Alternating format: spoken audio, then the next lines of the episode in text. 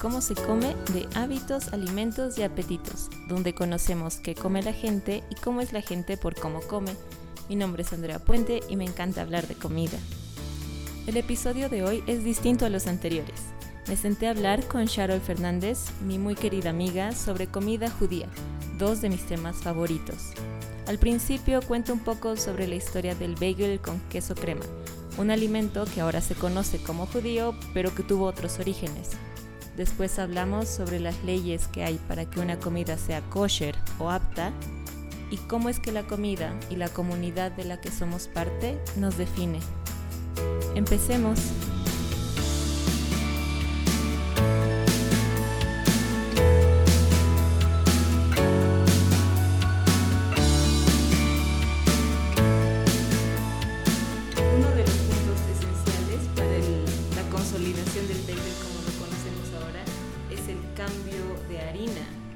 Porque la harina que se usaba en Polonia y en Alemania antes de la ola migratoria a Estados Unidos no tenía tanto gluten, entonces era, era mucho más duro y era integral. Pero cuando... Era mucho más nutritivo también. Sí, pero no vamos a entrar a ese punto. Ya hay suficientes factores de por medio. Sí, es Entonces cuando, cuando migraron y empezaron a hacer el bagel y todo, em, esta, esta, la, la harina blanca que conseguían tenía mucho más gluten, entonces hacía que sea más esponjoso Claro. y más fácil de comer. Porque había, escucha, perdón, que había este refrán em, que un, un buen, sabes que has comido un buen bagel cuando te duele la mandíbula al terminarlo. Eso no suena muy atractivo. Ajá. Porque era antes así como que mucho más duro y el hueco que había en medio era se mantenía más grande, como no tenía tanto gluten. No crecían tanto. Exacto. Y tampoco se lo podía partir. Entonces, recién cuando... O sea, no tenía nada que ver con el bagel de hoy.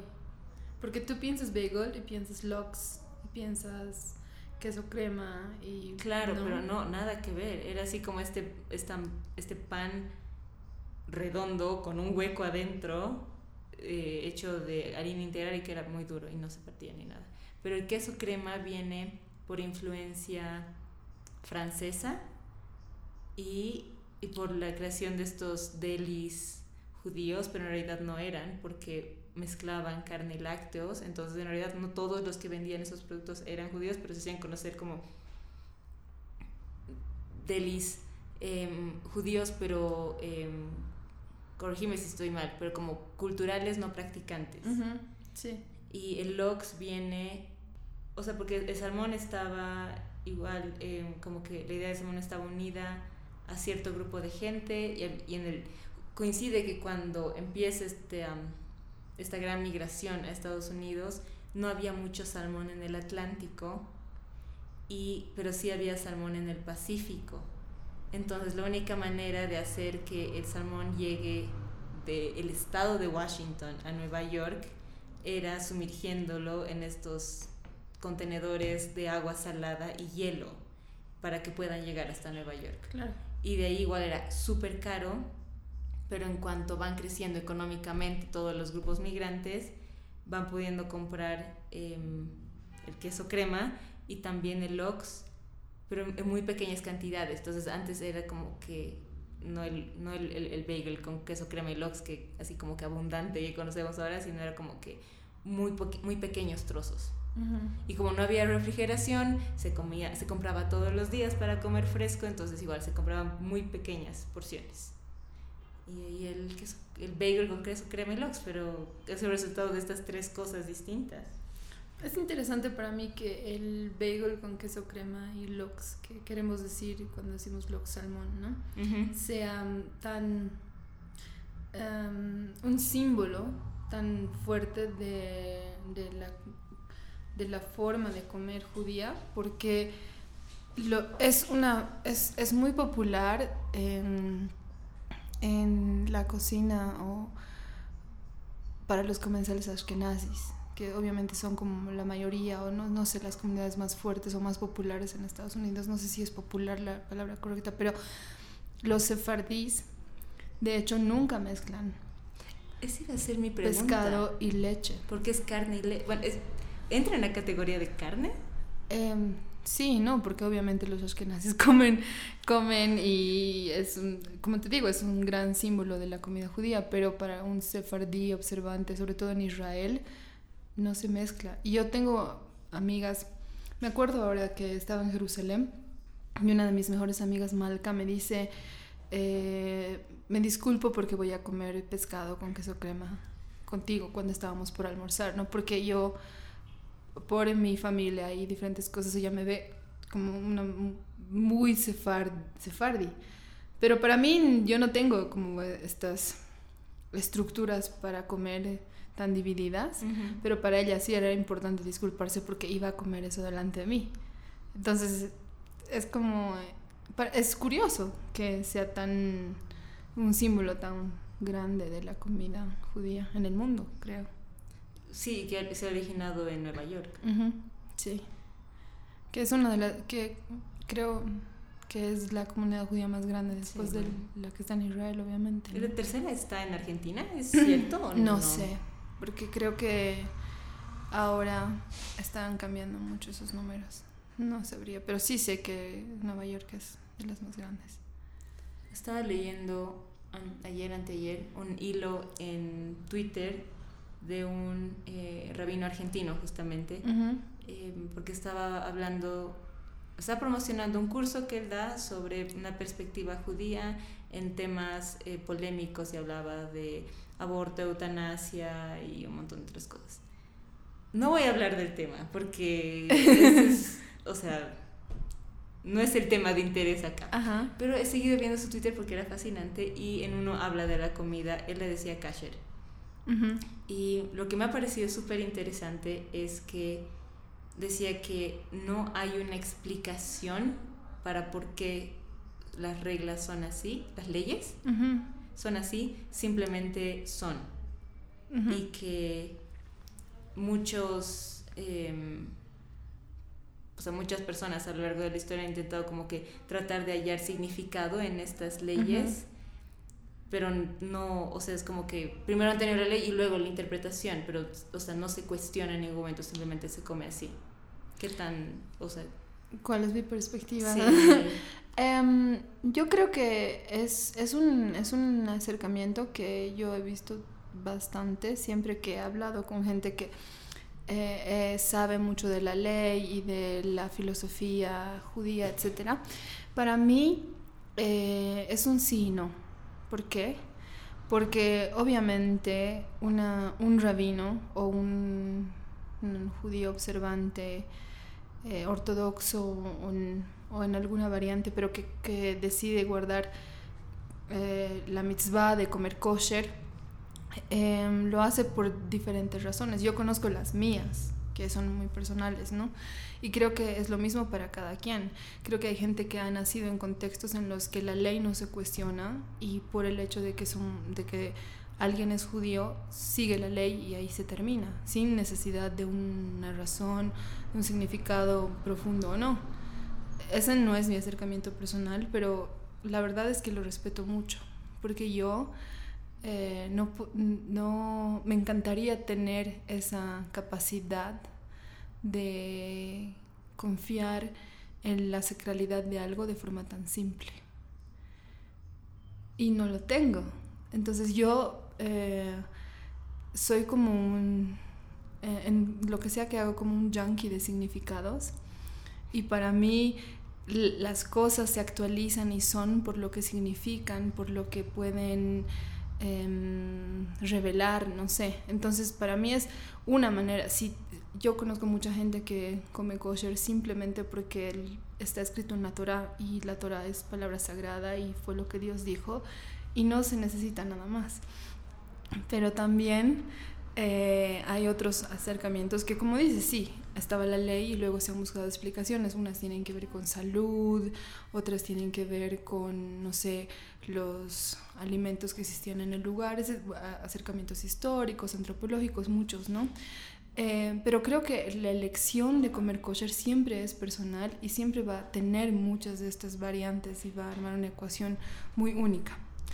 Em, después está la, la, rama mística, la de la Kabbalah, que es eh, mi acercamiento porque yo eh, me relaciono con el judaísmo a través del misticismo. Y precisamente son los Mekubalim, los cabalistas, quienes dan significado a cosas que tal vez no hay otra manera de entenderlas, donde no hay fuentes o llega un Mekubal y dice esto es por lo que lo hacemos.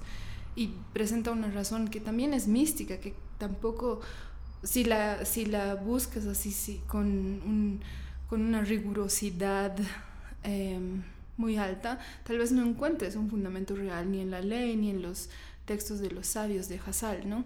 Pero, pero puede o no hablarte a ti y puede o no hacer un clic con tu alma o con tus estructuras mentales y entonces creo que esa razón puede ser tuya o no también, ¿no? ¿Y cuáles son las como que las principales leyes para comer, o cuáles son las leyes para comer kosher? Son libros y libros, ¿no? Pero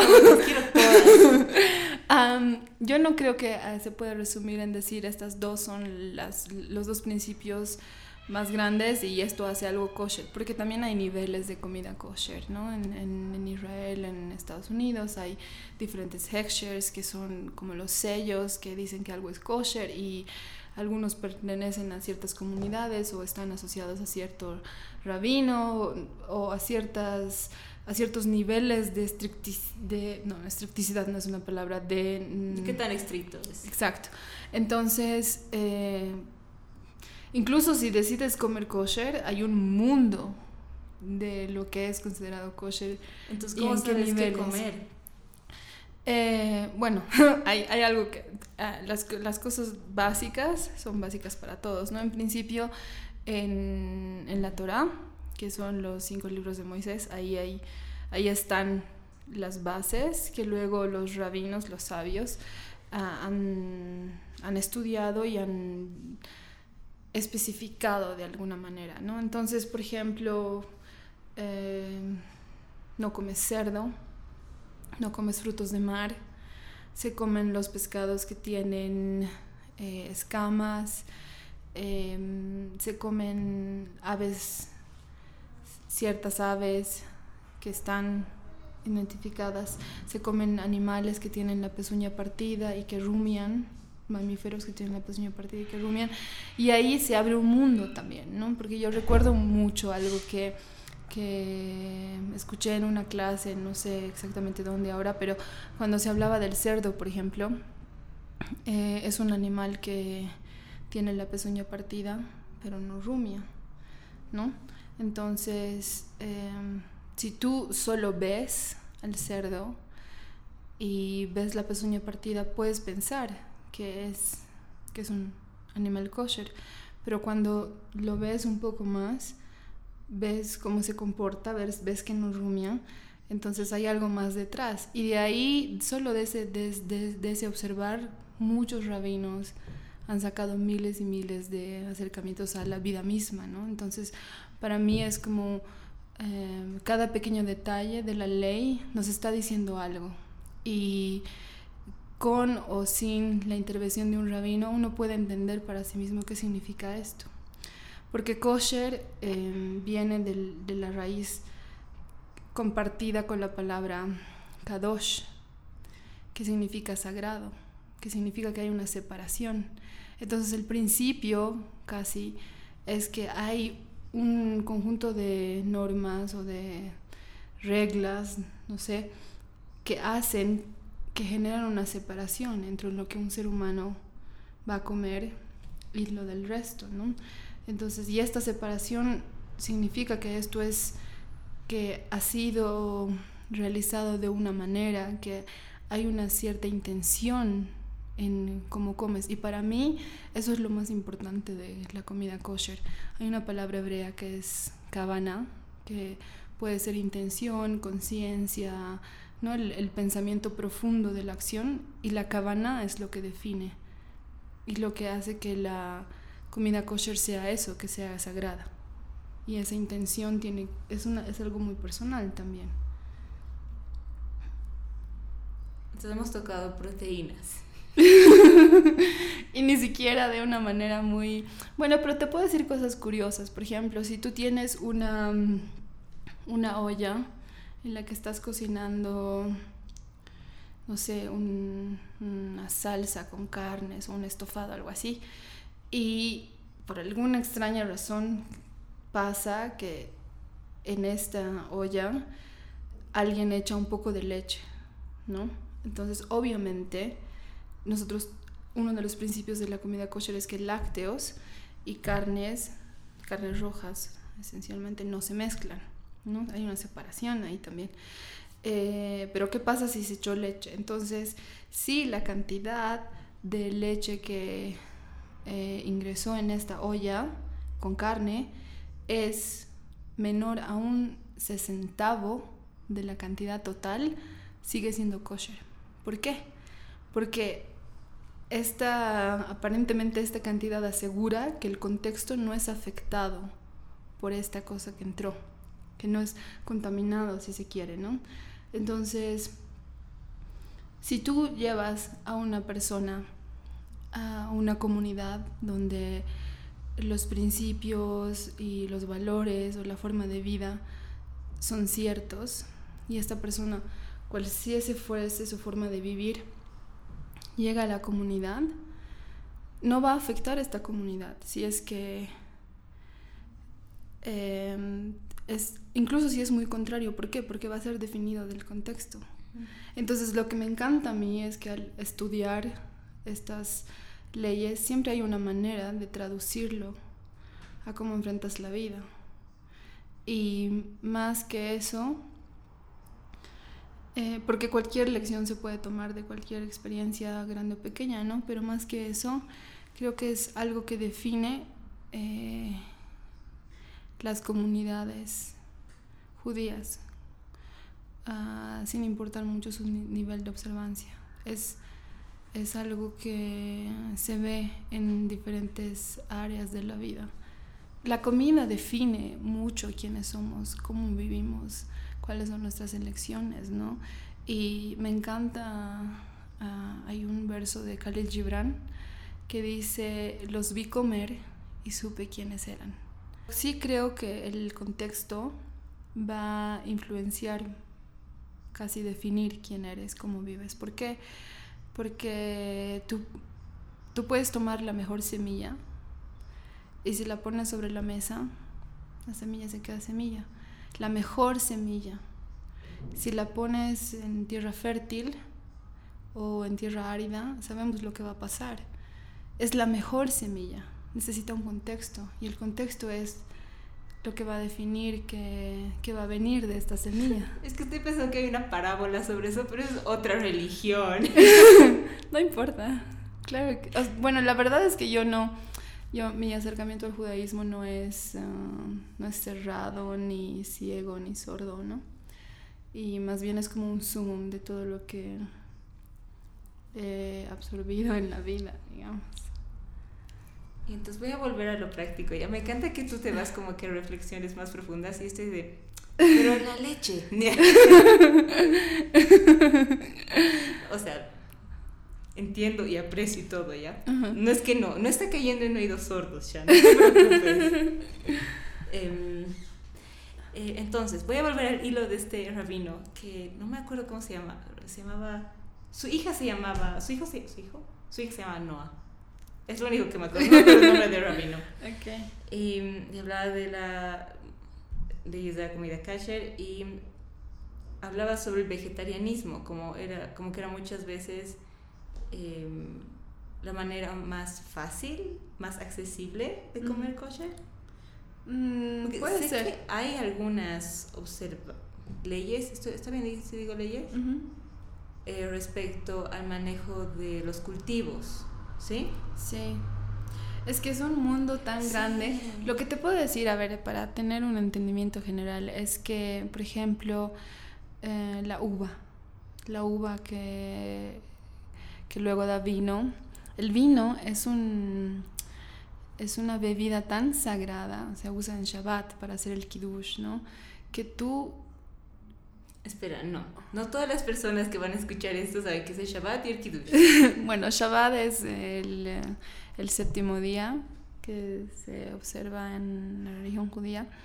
Y eh, Shabbat empieza la puesta de sol el viernes, termina una hora después de la puesta de sol el sábado y es un día de reposo, hay muchas leyes de observancia del Shabbat, etc. Y una de esas es que se santifica el Shabbat. La manera de santificar el Shabbat establecido por los rabinos es que se bendice el pan y el vino, ¿no? Eh, y se tiene una comida, muchas veces es una, es una de las cosas que se hace. Em, y el kiddush es justamente esa bendición sobre el vino que que da inicio, que precede a la comida de Shabbat. Entonces, eh, cuando, cuando tú tienes esta bebida que es tan sagrada, que cumple ciertas funciones, que, está en, la escala de alimentos, digamos, es tan importante, eh, yo, digamos, conozco gente que puede comer queso que no es kosher, puede comer, eh, um, no sé, algo así por la calle, pero nunca tomaría vino no kosher. ¿Por qué? Porque hay algo que es, eh, que es quizás más sagrado, no sé si es la palabra correcta, pero acerca del vino, ¿no? Entonces, no, um, no se puede decir que alguien que guarda kosher come de esta manera, porque hay muchas maneras y la gente elige lo que, lo que va a ser importante para ellos. Pero en las cosas como decíamos, básicas, es no mezclar la leche con la carne, es em, comer eh, ciertos pescados, ciertas aves, ciertas carnes y prepararlos. La carne kosher no es, o sea, que el hecho de que el pollo es un animal kosher no significa que cualquier pollo es carne kosher. Tiene que pasar por ciertos procesos, el eh, la persona que sacrifica el animal tiene que hacerlo de cierta manera, eh, tiene que durar muy poco tiempo para asegurarse que el animal no sufra. Después de eso la, la carne eh, se... ¿Desangra? Sí, se desangra por, a través de sal, porque muchísimas explicaciones, ¿no? Además, yo la, una de las que he escuchado es que el, el alma de los seres reside en la sangre y es la que registra las emociones, los sentimientos, todas estas cosas. Y aunque el proceso de sacrificar al animal ha sido sin sufrimiento, entonces la, de todas maneras no se, no se quiere consumir el alma del animal o estas emociones que están estado en la, en la sangre y entonces se desangra. Se me viene a la mente em, cuando eh, estaba viviendo en Nueva York muy poco tiempo, em, caminaba y en muchísimos lugares, me acuerdo esto porque como que a dos cuadras veía como, tres restaurantes y varios decían eh, kosher. Me acuerdo uno que decía hamburguesas kosher. Y, mm, o sea, supongo que esto se justifica por la cantidad de gente judía en Nueva York, pero ¿cómo sabes dónde comer según tu nivel de observancia? Eh, si perteneces a una comunidad, los rabinos te dicen cuáles son los restaurantes que tienen el heksher adecuado o eh, que la persona que hay un hay una persona que está en el restaurante o todo el tiempo o entra y sale que se asegura de que los procesos sean kosher. Entonces, em, dependiendo de la comunidad que perteneces, eh, los rabinos saben a qué lugares vas o no, dependiendo de tu nivel de observancia. Es, eh, sí, hay muchas dinámicas ahí que son interesantes. Claro, es algo que justo hablábamos antes em, sobre cómo comer es un acto social y, y cómo afecta eso a tu vida social. Entonces, mi pregunta aquí se divide en dos partes. Una es cómo te desarrollas, o sea, no, no cómo te, cómo alguien se desarrolla en una en, en, la vida cuando estas decisiones están tan relacionadas con tu comunidad. Pero supongo que eso también es por tu decisión respecto a cuánto respetas las leyes o a... Sí, bueno, o sea, yo de verdad creo que comer cómo comemos, qué comemos, cuándo comemos nos define, no completamente, pero parte de quién somos, porque comer es algo tan, tan humano, tan, tan de nuestro, ¿no? Tan, tan de los lugares de donde somos. Cuando viajas, ¿qué extrañas? No sé, la sopa de tu mamá o la cosa típica de tu ciudad. Entonces, tiene mucho que ver con quiénes somos. Para mí ha sido parte del reto, digamos, como que encontrar los puentes. Y, también a un principio la verdad es que yo era muy... he pasado por etapas en las que he sido mucho más estricta y otras muchísimo más em, eh, permisiva, digamos, pero lo que siempre ha guiado y siempre guía mis decisiones es, eh, es una prioridad de conciencia. ¿Y qué significa eso? No? Que para mí el, toda la vida judía y el comer kosher tiene que ver con, con una elección. Hay este anglicismo que es emotional eater, ¿no? Que se traduciría más o menos como comensal emocional, no suena tan bien en español, pero yo creo que soy una comensal espiritual.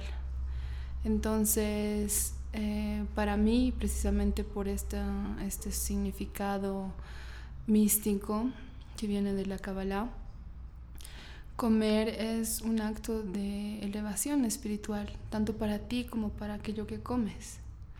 ¿Por qué? Porque dicen los Mekubalim que eh, eh, cuando uno ingiere alimentos, Ah, seas tú un ser humano o un animal, eso que era externo a ti se convierte, ahora es parte tuya y te da fuerzas. ¿Para qué? Para hacer lo que vas a hacer en la vida. Eh, yo, he yo, tú sabes, he sido vegana muchos años y hay mucha gente que es muy estricta y que piensa que una de las cosas más importantes de hacer en Shabbat es comer carne. Entonces, durante ese tiempo para mí era como algo en lo que yo tengo que tomar una posición, ¿no? Siendo vegana, voy a comer o no carne en Shabbat. Y luego revisas los textos y en realidad la cosa más importante en Shabbat es eh, sentirse, conectar con alegría. Es una celebración. Entonces tienes que estar feliz. Y si te va, te va a conflictuar, te pone triste, no sé, cualquier cosa, el comer carne, entonces es mejor que no lo hagas, ¿no? Eh, y al mismo tiempo, Em, en esto que decía de que los Mekubalim eh, piensan en los alimentos como en energía que ingieres y que tú elevas las chispas que están en los alimentos. ¿Qué quiere decir? Si tú comes pollo y tú lo haces con la cabana, con la conciencia, la intención correcta y usas la energía de este alimento para, no sé, compartir, eh, transformarte, crecer como ser humano, todas estas cosas. Entonces, este, el alma del animal que has ingerido recibe crédito por esas acciones que tú haces. Entonces, es, es el alma del animal se regocija y la tuya también. Es un, es un entendimiento muy místico, ¿no? Yo no creo que mucha gente haga clic o tal vez con esta idea. Pero para mí comer es un acto sumamente espiritual y también una un espacio que puede generar unidad, que puede generar sanación, que puede generar comunidad, que genera esas charlas profundas, no profundas, pero conexión. Y lo más importante, creo que somos absolutamente somos seres sociales y necesitamos el uno del otro. Y comer es por excelencia la actividad que nos une.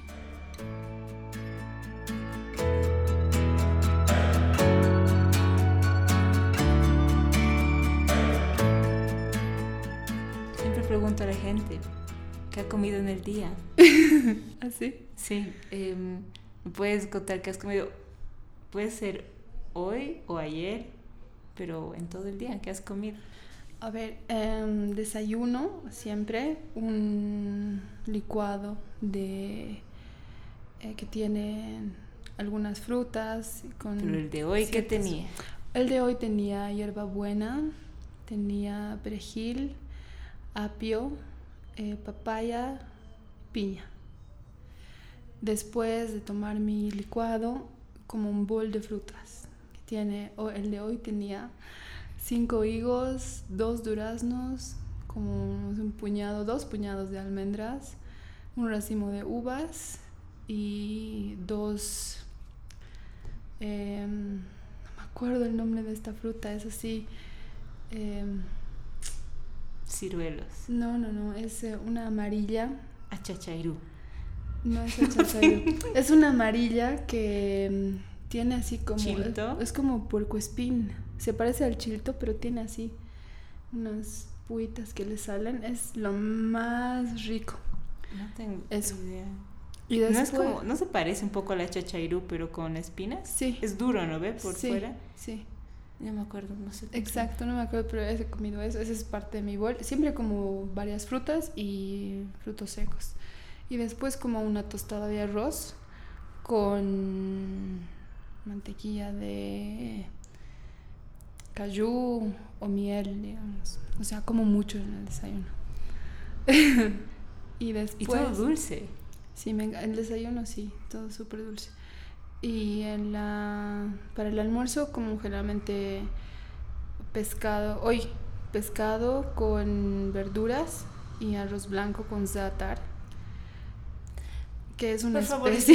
Es, es, es algo que he leído un montón porque estoy como que ligeramente obsesionada con esto y nunca lo he comido, ¿ya? Pero me Ya. parece fascinante. Entonces, Yo eh, no, no sé nada del zaatar, no he leído nada sobre el zaatar, pero lo he Pero lo descubierto en. Israel y me encanta. Me encanta el, el hawaiish y el zaatar que he traído así montones para cocinar aquí.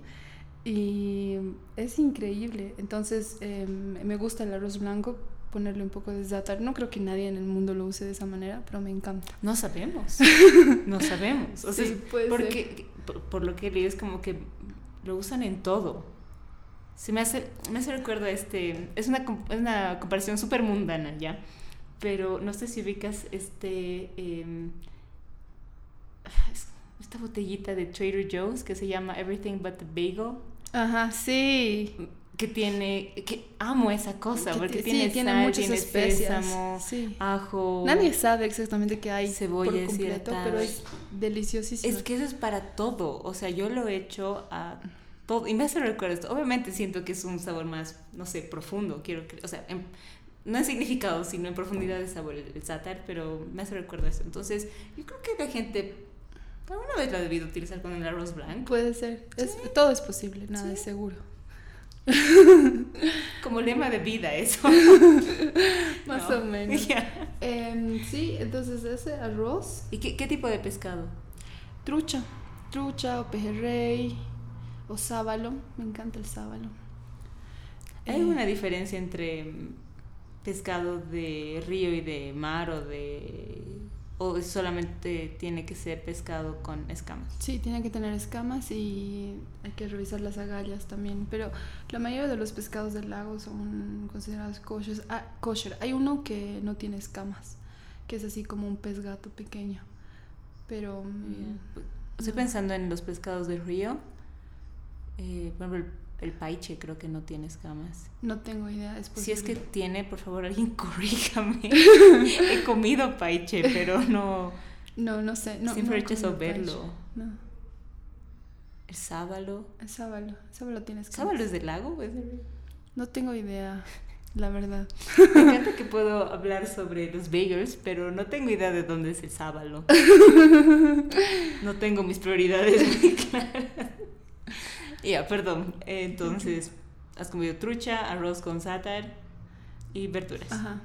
¿Qué verduras? Eso, verduras. Zucchini, cebolla, un poco de pimiento morrón, poquito de azafrán pongo cuando hago verduras así.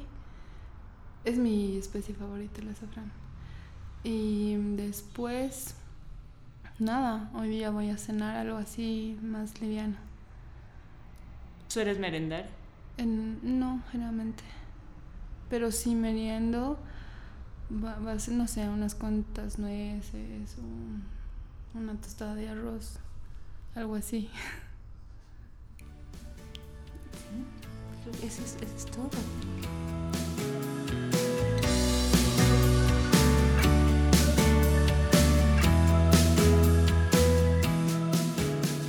Eso es todo por hoy. Si te gustó este episodio, compártelo con tus amigos. Puedes encontrarnos en Simplecast, Spotify y la aplicación de podcast de Apple y Google, bajo el nombre Cómo se come. También puedes seguirnos en Instagram y Facebook, bajo el nombre Cómo se come podcast. Hasta la próxima semana.